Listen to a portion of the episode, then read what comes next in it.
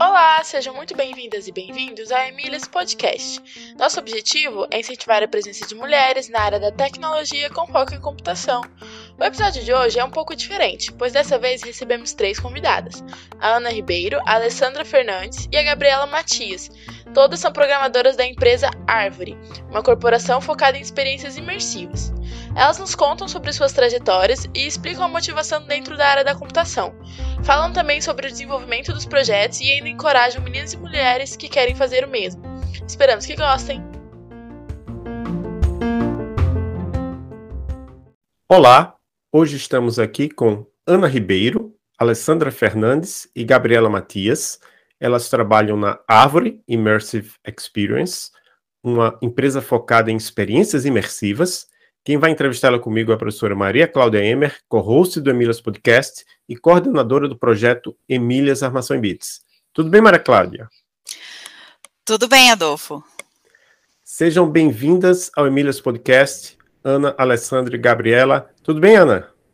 Tudo bom. Obrigada pelo convite. É um prazer estar aqui, gente. Nós que agradecemos. Tudo bem, Alessandra? Tudo jóia. Muito obrigada pelo convite. E tudo bem, Gabriela? Tudo sim, muito obrigada. Então eu vou pedir para cada uma de vocês se apresentar, iniciando por você, Ana. Olá, então eu sou a Ana Ribeiro, eu é, trabalho com criação de jogos, estou é, agora no cargo de diretora criativa, né, do projeto Pixel Rift, que é um jogo para realidade virtual, é uma série, é, e trabalho junto com a Árvore, né, desde 2017, e a gente que a Árvore é empresa aí das bases em São Paulo. E a gente lançou, publish o Pixel Rift em 1989 em 2018 e deu certo a parceria e depois lançamos o, o segundo episódio, Pixel Rift 1995, durante a pandemia. e agora estamos trabalhando no próximo Pixel Rift, que ainda não anunciamos, mas podemos dizer que já estamos trabalhando nele. A Alessandra trabalha junto comigo lá, é parte do time. É, e é isso, eu resumindo, eu deixa eu ver, posso falar bem rapidamente, eu na verdade me formei em psicologia lá atrás, é, há muitos anos atrás, e por linhas tortas trabalhei no Tribunal de Justiça, era concursada, depois chutei o pau da barraca quando abri uma empresinha de empadas. Já fiz um pouco de tudo nessa vida. Aí eu larguei tudo, resolvi fazer jogos, isso era 2010. E aí eu estudei programação em games, foi meu primeiro curso, era um curso de C++, bem, bem hardcore. E daí, com um ano de programação em games e o curso de psicologia, eu consegui entrar no mestrado de games é, na Inglaterra. E lá foram dois anos e era um curso que tinha um pouquinho de tudo. Tinha também games, tinha Unity, tinha Game Engine, tinha programação, game design, mas era um curso focado para realmente ser diretor de jogos. E lá eu criei o projeto Pixel Rift, isso em 2014, já para realidade virtual. Aí, longas viagens indie, desenvolvimento indie, Kickstarter que falhou, investimento que entrou da Oculus, é, foi para o Vale do Silício, rodei, pernei e encontrei a árvore em 2017 e estamos bem até hoje. É. Eu devia ter começado pela, por aí, né? Comecei a história por trás, mas é isso, resumindo.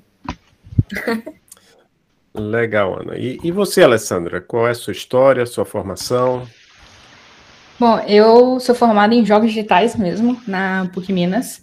É, eu conheci programação, na verdade, quando eu estava é, quase formando no ensino médio, eu não sabia o que eu ia fazer da vida, e aí surgiu uma oportunidade de é, um curso que tinha aqui em Minas, que era um projeto muito bacana, eu não sei se ainda existe, eu acho que acabou o projeto, que era do Plug Minas. Na época tinha um curso de jogos digitais lá dentro, e eu fiz esse curso, eu falei, não, legal, poder fazer jogos. É, nem sabia que isso existia, né? A gente, a gente falando de jogos, a gente joga muito, mas a gente fala, é, nossa, como que faz jogos? Como que eu entro nessa área? A gente nem imagina como é que entra nessa área, né?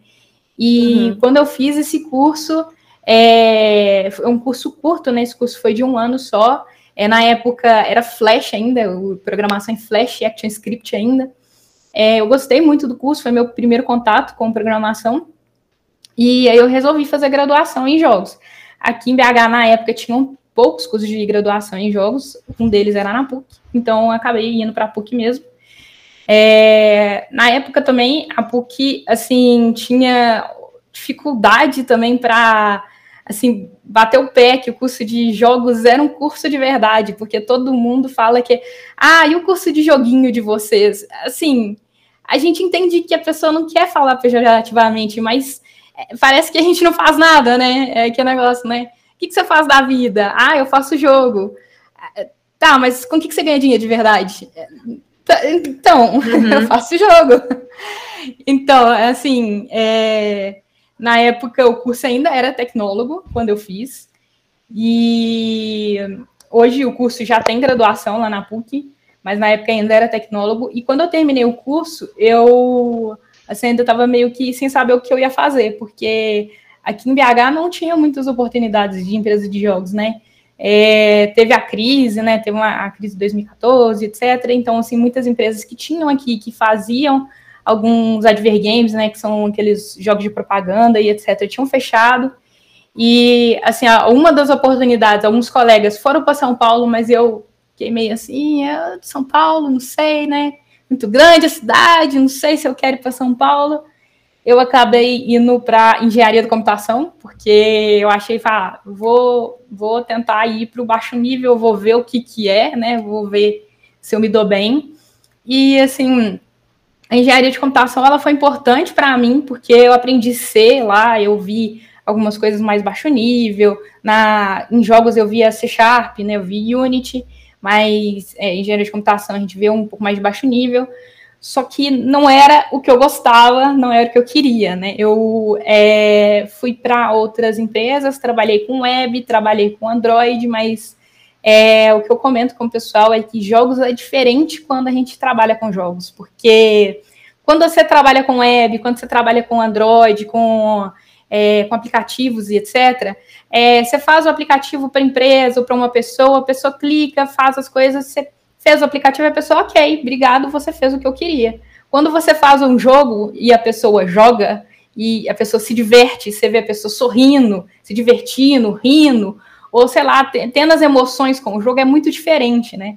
Então, assim, é, eu não formei em engenharia de computação, eu parei no sétimo período, é, porque eu já não estava aguentando mais a eletrônica, mas é, eu realmente percebi que não era isso que eu estava querendo. Aí eu acabei que quando eu parei, é, alguns amigos meus me chamaram para fazer uma game jam na Unreal, que teve no ano passado, e depois dessa Game Jam, é, um colega né, que está na árvore hoje me chamou para fazer um teste para a árvore. E eu falei assim: bom, acho que é o destino, né? Acho que eu tenho que voltar para jogos mesmo, tem jeito. Acho que jogos está sendo chamado. E acabei voltando para programação em jogos. Acho que é isso. Bem interessante. Eu, eu diria que eu acho que tem um lado artístico também, né? No desenvolvimento de jogos, eu acho que atrai muita gente. E você, Gabriela, como é que foi a sua formação, seu percurso até chegar aí na árvore? Ok. Olá, eu sou Gabriela. Eu ainda estou bem no começo dessa jornada, porque eu nem terminei a faculdade ainda, na verdade. Eu faço sistemas de informação. Estou no segundo ano. E não tem muito a ver com jogos, mas jogos sempre fizeram parte da minha vida. Desde muito pequenininha, me dediquei minha vida a eles. Aí, no ano passado, eu precisava decidir o que, que eu ia fazer da minha vida. E eu fiquei tipo, meu Deus. Eu posso fazer jogos, né? Porque é o que eu sempre fiz, jogar. Porque não, eu vou para o desenvolvimento deles. E daí eu criei coragem, porque precisa de coragem, né? Pra pessoa mergulhar com tudo nessa área. E comecei.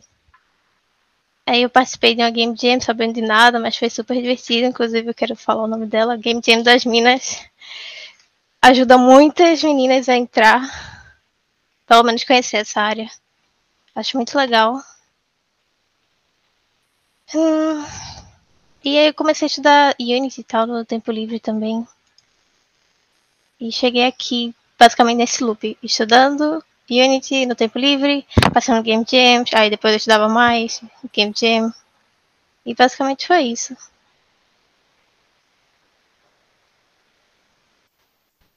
Legal, muito bom saber a trajetória de vocês, né? Cada uma tem uma trajetória com um, algumas diferenças, e isso que é legal que a gente vê nessas nossas experiências aqui, vamos dizer assim, né, nas nossas conversas, que podemos estar na computação por diferentes caminhos, né? Inclusive começando na psicologia, que é muito interessante, né, Ana?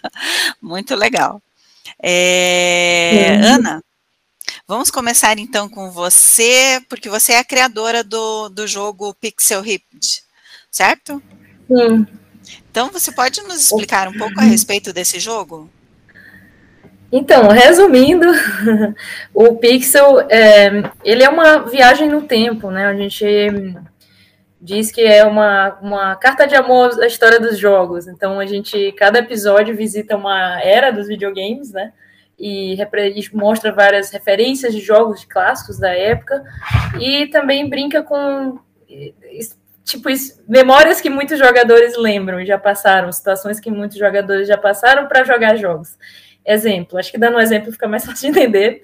É, no Pixel Rip 1989, você, é, em realidade virtual, se vê numa sala de aula. Você é uma menina de 9 anos, a Nicola, só que você está jogando Game Boy. E no joguinho do Game Boy, você está jogando uma plataforma que referencia Mario, Mega Man, todos esses clássicos. E esse jogo se chama Pixel Ripped no universo.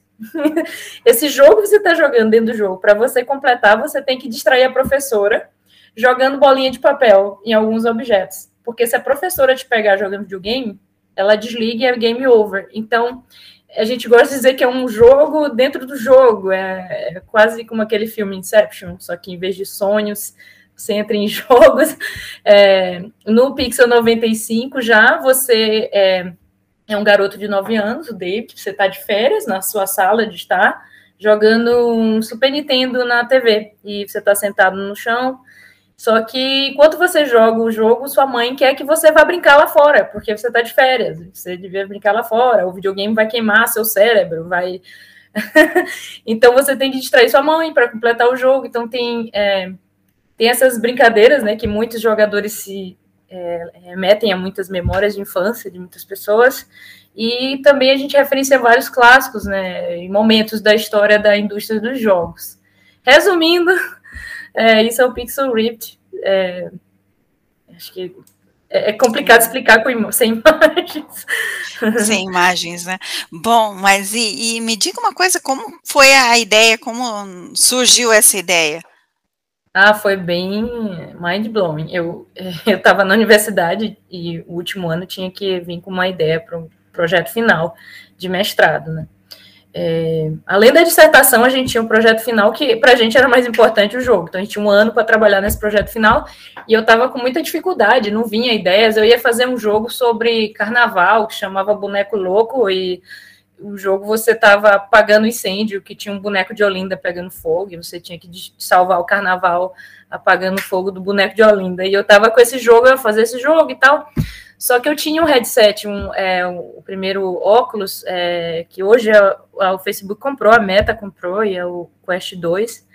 É, e na época era o óculos Developer Kit 1, 2013 eu comprei, e eu queria fazer alguma coisa, algum jogo com ele, mas não só fazer por fazer, e por uma câmera de realidade virtual, eu queria realmente fazer um jogo que fizesse sentido, isso aí, realidade virtual, pudesse usar o melhor da mídia, né? E eu estava bem, com bastante dificuldade, e meu diretor do curso foi genial, que ele chegou e disse, não, te tenta, escreve cinco ideias, tenta um pouco mais, não vamos com boneco louco ainda, tenta, escreve cinco ideias só para ver. Aí eu tive um sonho, eu sonhei que eu estava jogando um jogo na TV, é, sentada no sofá, e esse jogo começava com os gráficos do Atari, e esse jogo ia evoluindo, e cada vez que o jogo evoluía de gráfico, é, de Atari para Nintendo, Super Nintendo, a sala de estar mudava junto, pixelizava, foi bem surreal. Aí eu acordei com essa ideia e começou daí, assim, uau, a história dos jogos, a evolução, é, aquela, que assim, eu sou dos anos 80, então eu me sinto muito sortuda de ter vivenciado a, a explosão que foi a indústria de jogos, né, você vê um Mario e ver como é que vai estar o Mario no, Super Nintendo, como é que ele vai estar no, quando lançar o Nintendo 64 e está em 3D, e você acompanhar essa evolução do, 2D para 3D, que foi muito louca, né? Então eu queria fazer um jogo que você pudesse vivenciar isso, ver um jogo evoluindo, como, como que o Pixel Ripped fosse o Mario da história, né?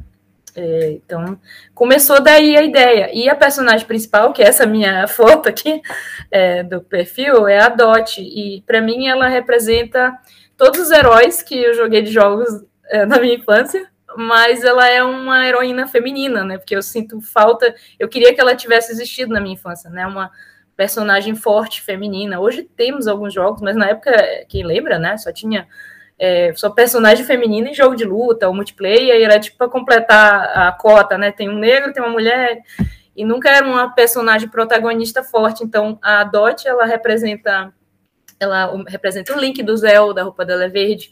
A, é, ela tem o cabelo louro para representar a Peach, ela pula que nem atira que nem o Mega Man, tem uma laser gun, ela, ela leva dano e perde pixels que nem o Sonic, as argolas do Sonic, então ela referencia todos esses heróis, mas ela é uma heroína feminina. É, resumindo, começou aí, gente. Isso é muito tempo atrás agora. Tá virando um clássico, o jogo sobre clássicos, e agora tá virando um clássico da realidade virtual tão velho. Muito, muito legal. É muito legal saber, né, da história, de como surgiu. E, e você podia falar um pouquinho para nós também a respeito da árvore? Ah, sim, claro, prazer. Então, é, eu me juntei à Árvore no começo, né? 2017, a Árvore começou. Ela é, é a empresa toda focada em, em, criação de realidade, de, de experiências para realidade virtual, experiências imersivas. É, também estamos com os projetos de realidade aumentada. É, e, e, estamos aí, de, começou a empresa em São Paulo, né? Eu até me mudei em São Paulo no começo e a gente tem um escritório em São Paulo, mas hoje a gente está totalmente full, home office, depois da pós-pandemia. É, durante a pandemia, a gente lançou o Pixel Rip 1995, é, ganhou um M com o projeto The Line, ganhou um M, isso é incrível, foi o primeiro M, assim, é, fora da categoria internacional, ganhado é, por brasileiros, é, que é uma, uma experiência narrativa, né, dirigida pelo Laganaro, e não é um jogo, é, mas a gente chama de uma experiência mais narrativa e interativa. Gui acabou ganhando o M.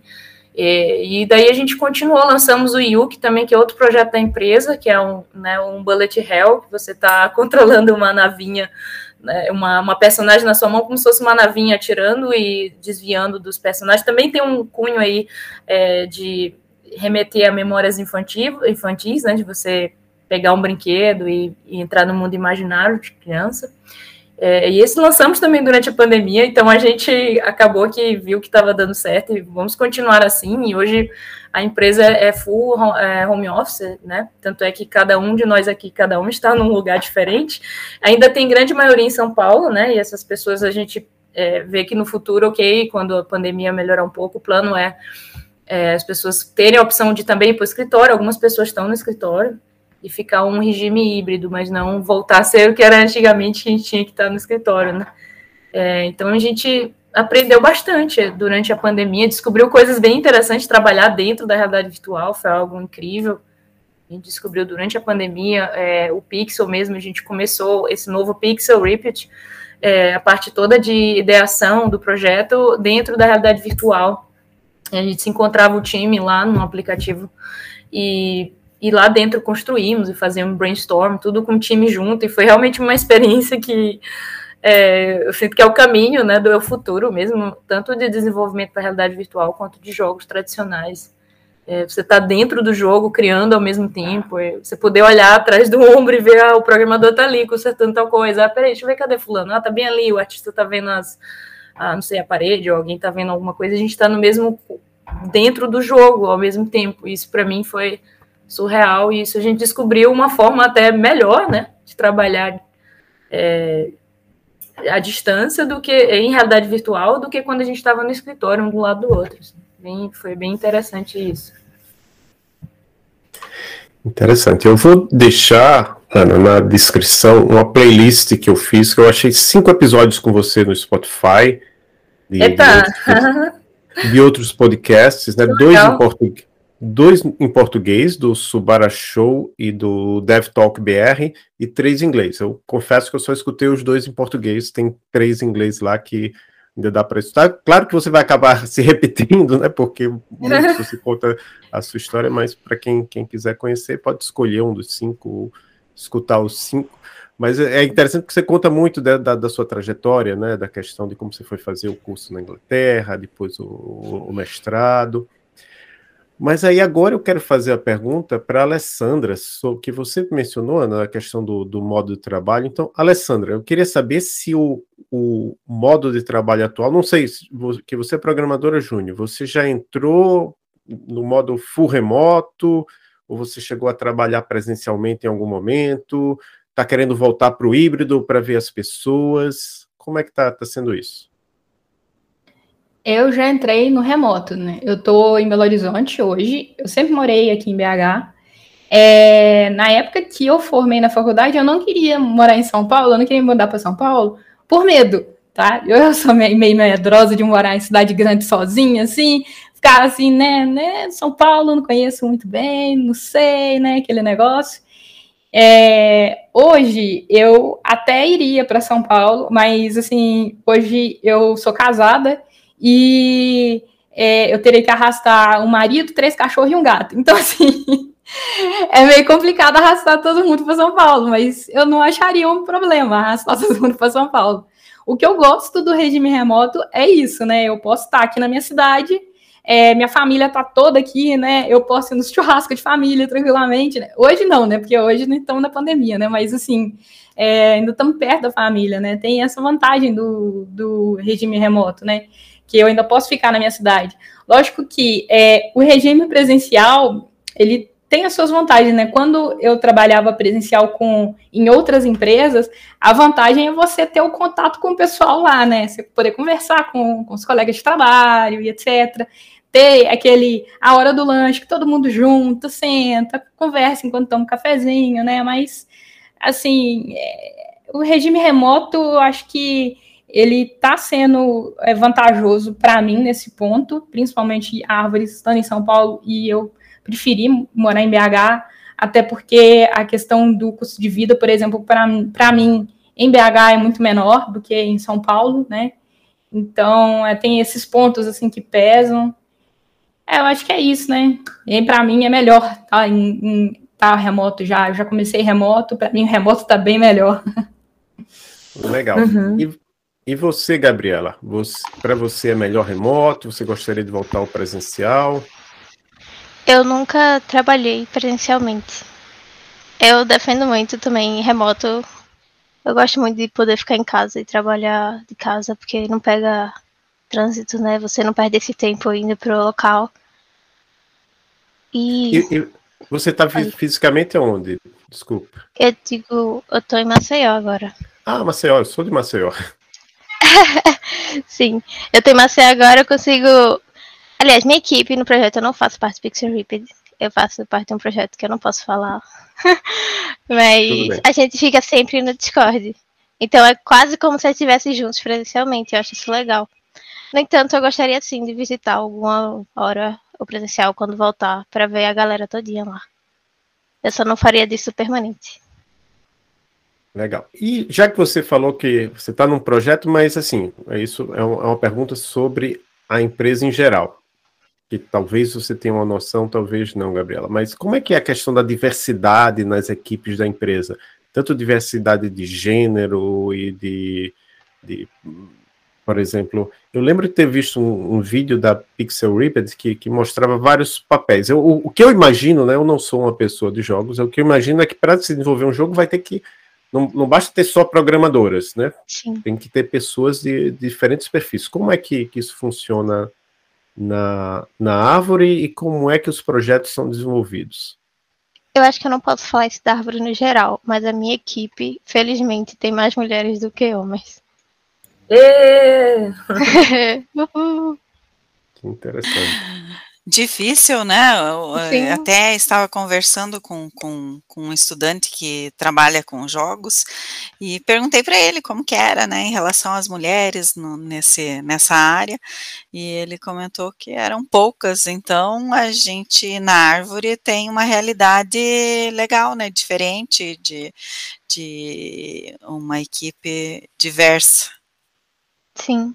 E com relação aos projetos, como que eles são desenvolvidos, assim, é, hoje a gente fala muito em agilidade, né? Vocês podem contar um pouquinho para a gente como é o dia a dia de vocês? É, bom, eu estou na equipe do Pixel, né? Então é, a gente começa com a daily, o que eu acho muito bom ter a reunião diária, porque junta toda a equipe. A gente tem aquele momento que junta todo mundo no Discord, começa piano, né? Vai todo mundo assim, é, contando do dia, conversando, dando bom dia, né? Tem aquela, aquele lance do pessoal conversar, então tem aquela proximidade da equipe, né?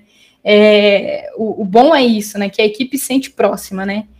E assim, depois disso tem os reports, né? Da, da sprint. Então, cada um fala o que fez no dia, no dia anterior, né?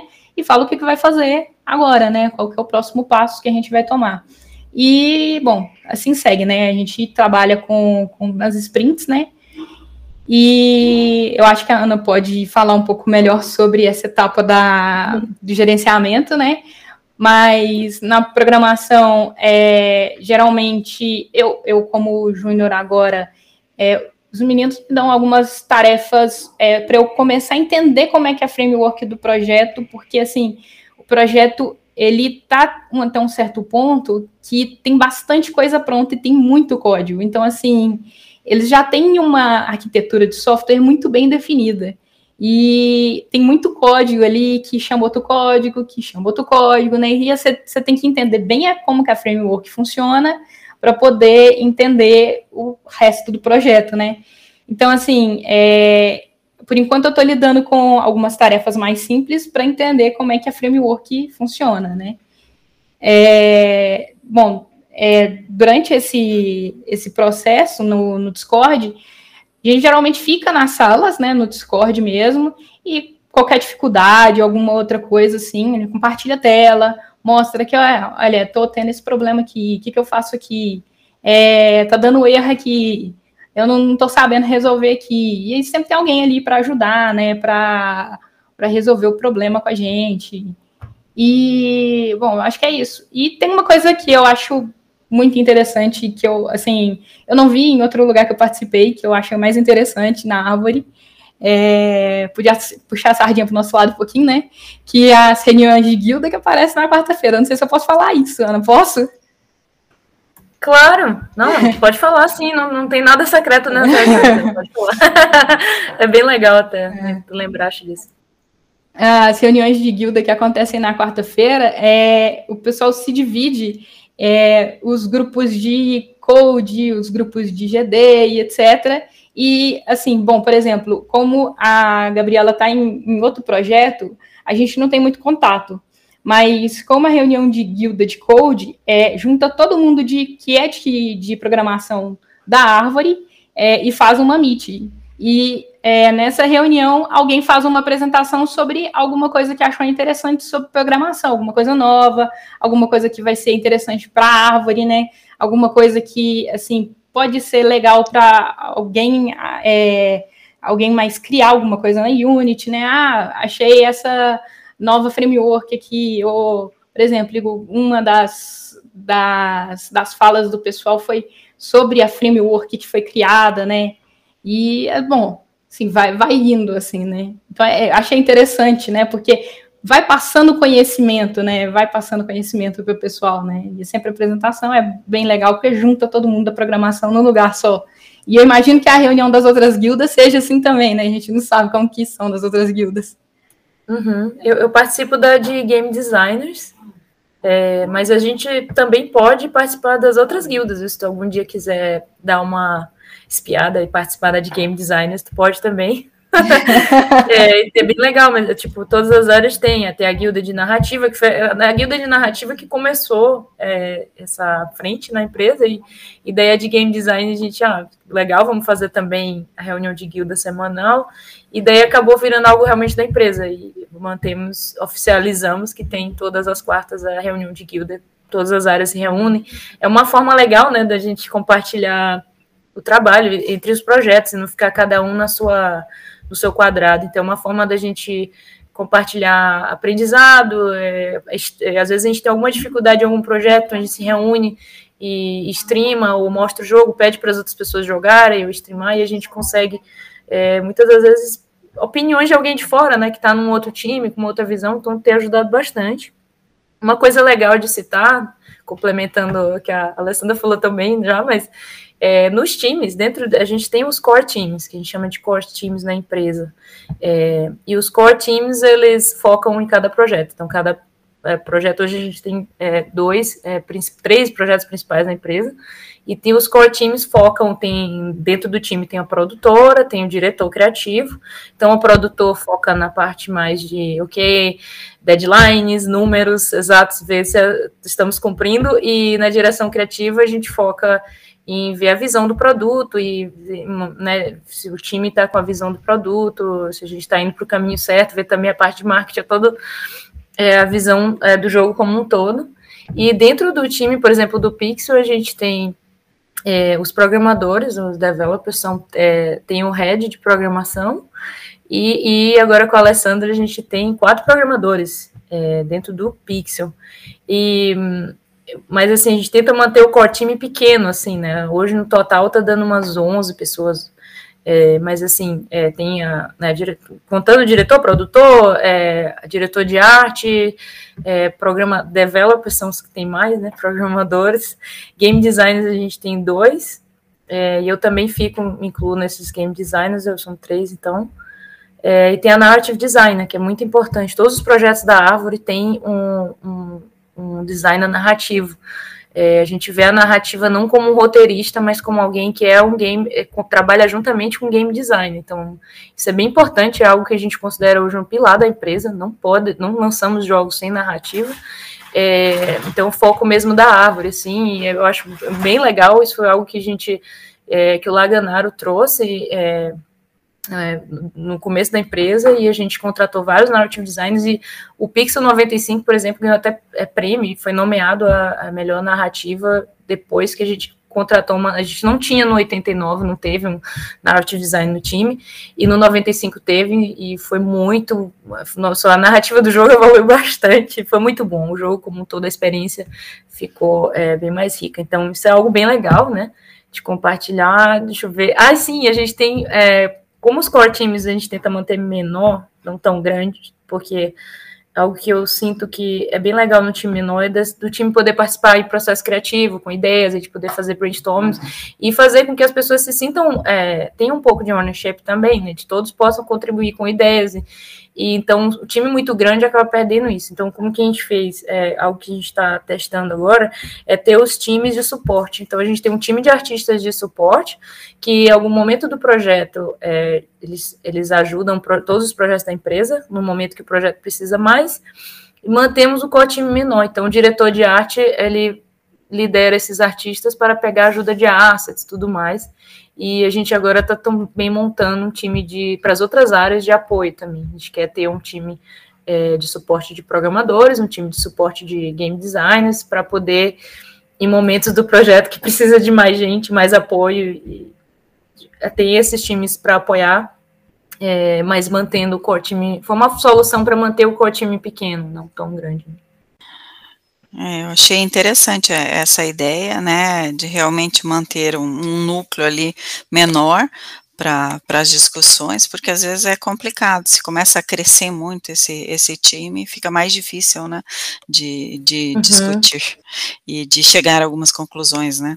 Bom, agora eu vou fazer uma pergunta para cada uma de vocês, né, com relação às dificuldades que vocês podem ter enfrentado, não, não sei se enfrentaram, né, a gente tem algumas mulheres que nós entrevistamos aqui, que dizem que, que não enfrentaram, que não passaram por nenhuma dificuldade, dificuldade por ser mulher, né?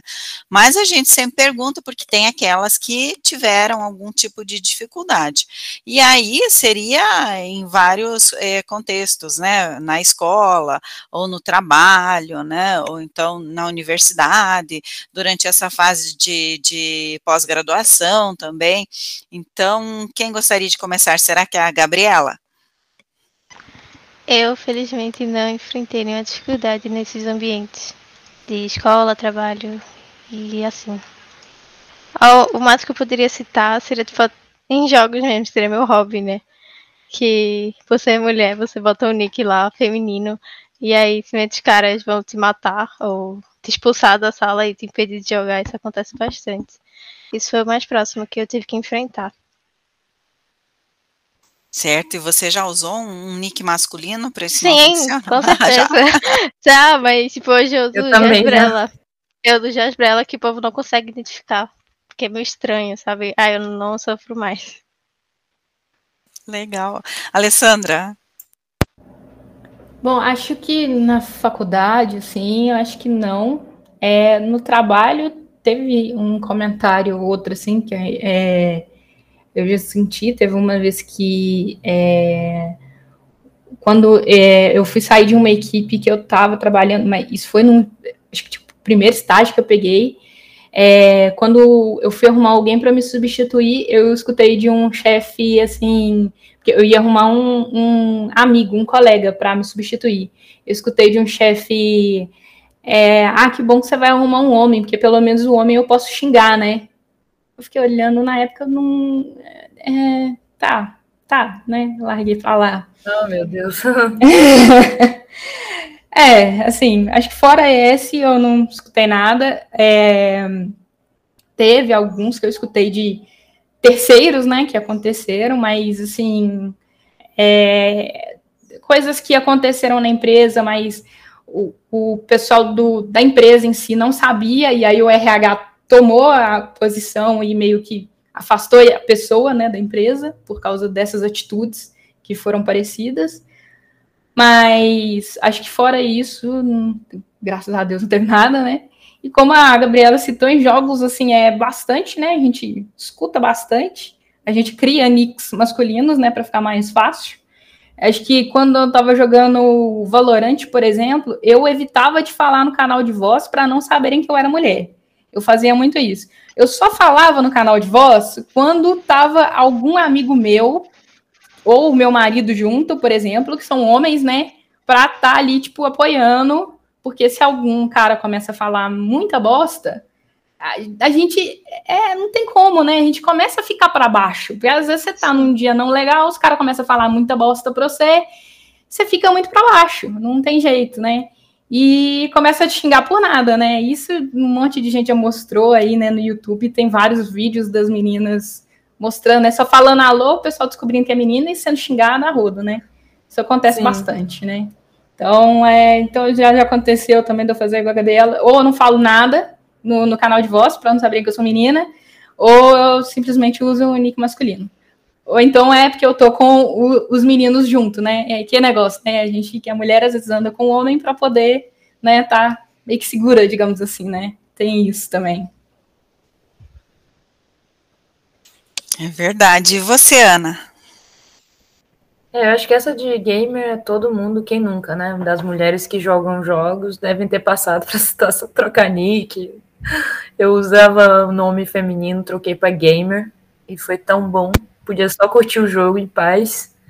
Nossa, é, é eu acho que isso se acaba de é, é complicado. Eu acho que realmente eu nunca sofri uma coisa assim super na indústria, é, é, graças a Deus, eu nunca sofri nada assim é, na cara, assim, uau, você é mulher, alguma coisa assim que realmente ofendesse assim diretamente. Eu, eu, me sinto fortunada, assim, sortuda de estar num time com homens excelentes, assim, é, a gente tem pessoas incríveis, assim, é, e super carinhosos, até, por exemplo, o, o, o head de programação, ele puxou muito isso de contratar mais mulheres programadoras, então é, a gente tem homens que apoiam na empresa, e graças a Deus não tive problemas assim.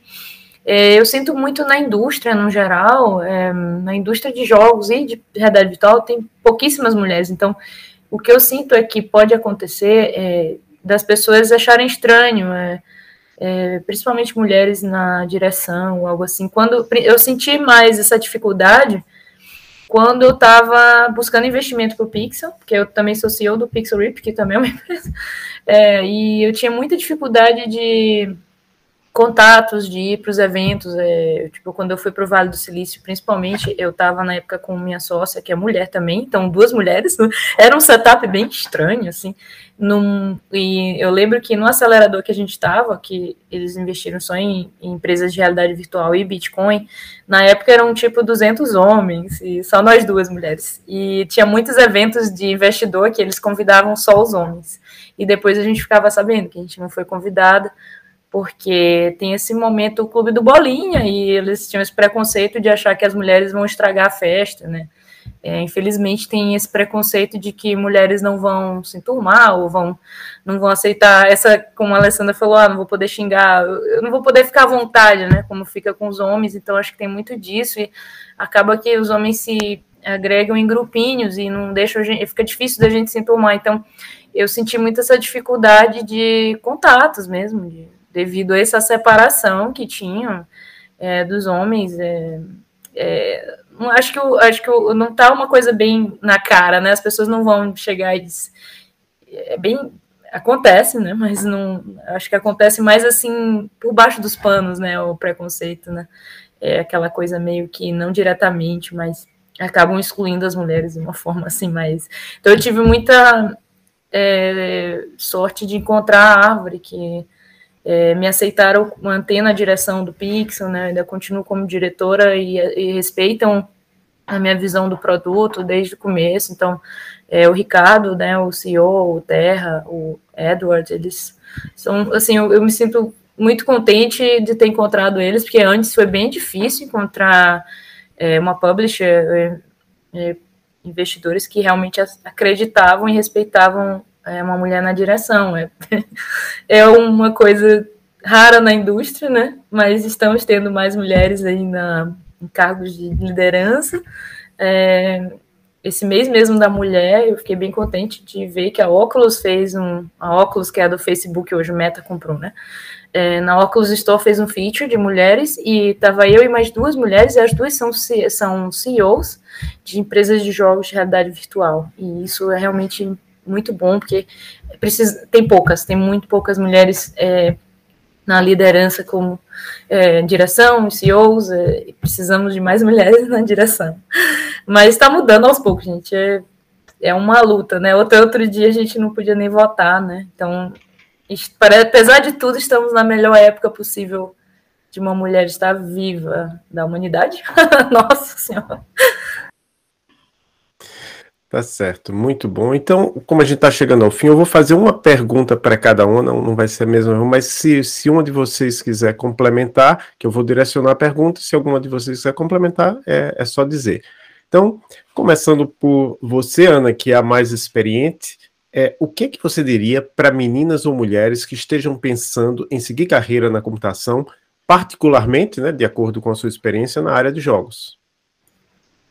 É, eu diria para é, dar a cara a tapa. É, a gente precisa ter um pouco mais de coragem. Eu sinto que a gente se desvaloriza muito, às vezes a gente pensa que é incapaz de fazer algo, né? Eu conheço muitas pessoas, conheço amigos, né, homens que mal começaram a estudar nem né, programação e já estão dando entrada em trabalho, já estão dando entrada, nem, nem terminaram o curso. Eu fico, nossa, e eu sinto que é, eu me incluo nisso, né? Eu e muitas mulheres a gente tem essa é, a gente sempre se, se desvaloriza e acaba é, não, não, não dando entrada em empregos ou não perdendo essa coragem porque a gente acha que a gente não é bom o suficiente e que tem que estar tudo perfeito, né? A gente tem que estar naquele nível perfeito para entrar num emprego. E, e eu sinto que eu diria comece, comece a estudar é, comece a, é, principalmente fazer, eu acho que fazer é, demos, participar de game jams, como as meninas comentaram, muito importante, ter coisas para mostrar, né? Você quer entrar na área, acho que a melhor forma é você dar a cara a tapa mesmo, começar a fazer, é, não tenha medo de dar entrada no emprego, a gente precisa de mais mulheres, a gente precisa das mulheres com coragem de dar entrada. É, é, então, não é isso, vá atrás, é, faça, tenha coisas para mostrar, né? É, a Unity está aí, é, a Unreal, Game Engine estão aí online, você é, contra tudo para começar a estudar e começar a trabalhar na área. Antes mesmo de você entrar num curso na universidade, você já consegue dar os primeiros passos, fazer alguma coisa, começar até a descobrir qual área que você gosta mais, né? Se é a mesma programação, pega mesmo os tutoriais online, já vai fazendo alguma coisa para ter um portfólio já. Porque quando a gente contrata, a gente busca é, exemplos, né? O que você construiu, o que você já fez, né? Isso é melhor, melhor do que qualquer currículo, né? Melhor do que qualquer é, papel é você já mostrar. Então, participe de game jam, faça jogos, busque é, realmente criar coisas e, e dê a cara tapa. Vamos lá, a gente também tem que ter coragem, que nesses homens tem. Eu queria recomendar duas game jams que são seguras para mulheres, que é a Woman Game Jam e a Game Jam das Minas, que é tipo basicamente exclusiva para mulheres, sabe? Então, se você estiver se sentindo insegura de entrar nesse mundo, provavelmente participar dessa Game Jam você vai encontrar um ambiente mais seguro e se sentir confiante. Ok, vou, vou depois procurar o link e deixar na, na descrição do episódio. Aproveitando que você falou, Gabriela, é, você quer indicar algum livro, filme, série, podcast, quadrinho, jogo da área ou não que você queira somente sugerir para as nossas ouvintes? Eu vou recomendar meu jogo favorito, então, que é Phasmophobia. Eu gosto muito desse jogo. é um jogo de terror e. Oi? Qual, qual é o nome mesmo? Phasmophobia. Eu vou escrever aqui. é, vou. É meu jogo favorito. Ele é um jogo de terror, muito simples, mas é divertido, somente se você jogar com os amigos. E tem pra VR também. Ai, Joia. me diga, qual é a idade? Idade? É assim, o mínimo para jogar o jogo que você ah, gosta? Mas qualquer idade, eu acho. É, tipo, não, esse... não pessoas tão pequenas também, né? Aí talvez a pessoa fique com medo. Eu acho que ele é 16 mais, né? Não? Deixa eu ver. Ele deve ser 16 mais ou 18 mais. Eu sei que é 12. É 12. É 12? Classificação indicativa 12 anos. Nossa senhora. Olha, eu tomei eu... susto com esse jogo. Olha. e o Pixel? Qual é o indicativo de idade? É o mínimo para a realidade virtual, né? 12 anos, mas a gente está talvez subindo um pouco para o próximo. a realidade virtual em si já tem uma limitação aí de idade. Sim, verdade. E Pra, a pergunta para Alessandra é onde a gente pode encontrar mais sobre vocês nas redes sociais. Eu vou deixar, obviamente, o site da, da Árvore no, na descrição do episódio, do Pixel Ribbit, né? Que tem, já vi lá que tem, tem o site, tem, tem um vídeo, né? Aquele vídeo, Ana, que foi gravado você mostrando a equipe assim, em inglês, é de antes da pandemia, né? Sim, essa pandemia, quando a gente estava no escritório. Ainda é o mesmo escritório, né? Mas muita coisa mudou até de lá para cá. Assim. Então, no seu caso, Ana, eu tenho o, o, seu LinkedIn. Queria saber se a Alessandra e Gabriela têm LinkedIn ou algum site para a gente deixar? Sim. Tenho, tenho. LinkedIn também. Deixa Tem o LinkedIn e também para me achar facilmente é pesquisando por Jorge Brella, que eu basicamente uso esse nick em todos os lugares. Desculpa, como? Para me acho... encontrar em qualquer local, tipo, qualquer site. É só pesquisar por Jorge Brella que eu uso esse nick, esse nome em qualquer canto. Eu, Mas sim, eu, eu LinkedIn você, também. Vou pedir para você digitar de novo, porque também eu não. Jorge Brella. Ah, certo. Ok. Ah, e... nossa, eu ouvi Jorge Brella, Jazz Brella. Agora é uma forma esquisita de escrever meu nome. Certo. Aí, Alessandra... O meu tudo é Ana Game Dev. Se quiser me encontrar, todos Ana ah, Game é. Dev. É, você tá, é, tá no Twitter também, né? Twitter, Instagram, a, e a Árvore é Árvore Immersive. Todo também, Twitter, Instagram. A gente tá lá. Certo. É, chegamos ao fim, então, de mais um episódio né, do Emílias Podcast, e nós queremos agradecer a presença de vocês, foi muito bom conversar com vocês aqui, né, acho que a conversa foi, foi bem legal, nós descobrimos um pouco mais a respeito de jogos, e, e, e isso é bom, porque não é a minha praia, né, mas eu perguntei da idade, do indicativo de idade, porque minha filha adora jogar, né, então eu pensei, ó, será que esses jogos dariam para ela, ela está com 12 anos, né? É por isso que eu perguntei, uhum. gente. Bom, mas eu quero agradecer a uh, vocês por terem aceitado participar do podcast, né? E também perguntar se vocês querem agradecer alguém, mandar um abraço para alguém, fiquem à vontade. Quer começar, Gabriela? Ok, eu quero agradecer a minha irmã, Paty, que sempre participa comigo da Game James, e também a Clara e Cassie, que foram minhas companheiras no início dessa jornada. Alessandra? Ah, eu, principalmente, a minha mãe, porque foi ela que me incentivou durante essa jornada que eu acho que a grande maioria, quando faz jogos, é, os pais não incentivam muito, né? E minha mãe, sendo da área do direito, ela ainda assim me incentivou a todo momento e me incentivou mais ainda até ganhar o diploma e mesmo nos momentos que eu estava assim mais difíceis, né, com os trabalhos e etc. Minha mãe estava sempre do meu lado, então é minha mãe mesmo. É, Ana? Não tem como errar, né? Minha mãe e meu pai, especialmente para você. Eu não tenho como não agradecer meus pais, porque é, me apoiaram. No começo foi difícil. Meu pai achou estranho, eu chutei o pau da barraca lá, larguei concurso público, mas hoje me apoiam, me dão muito suporte. Então, nossa, não estaria aqui sem eles e quero agradecer vocês por ter convidado a gente. Foi muito, realmente foi muito bom. Foi assim, é, a gente se sentiu bem à vontade, assim. Eu acho que foi um papo bem legal, né? Bem, é, eu, é, foi a primeira, é a primeira vez que eu estou no podcast assim, é, totalmente é, para mulheres programadoras. Isso está sendo incrível e tá aqui com as meninas. Eu estou muito contente que temos mulheres programadoras na empresa hoje. É realmente muito difícil. A gente tem tentado há muito tempo, então eu estou contente que eu não estou aqui sozinha, então eu queria agradecer que as meninas estão com a gente na árvore e falaram tão bem. Eu estou muito, muito feliz de, não, de estar aqui com a companhia delas é, e, e é, de ter elas né, no time, com a gente na árvore. Tem sido realmente muito bom. E daqui para frente vamos ter mais mulheres né, na indústria. E espero que a gente consiga aí motivar mais meninas, mulheres que estão assistindo esse podcast para entrar na indústria, que a gente precisa de mais diversidade aí. Então, Ana, Gabriela, Alessandra, muito obrigado. Foi um prazer conversar com vocês. E para todos e todas que nos escutam aqui no Emílias Podcast Mulheres na Computação, até o próximo episódio.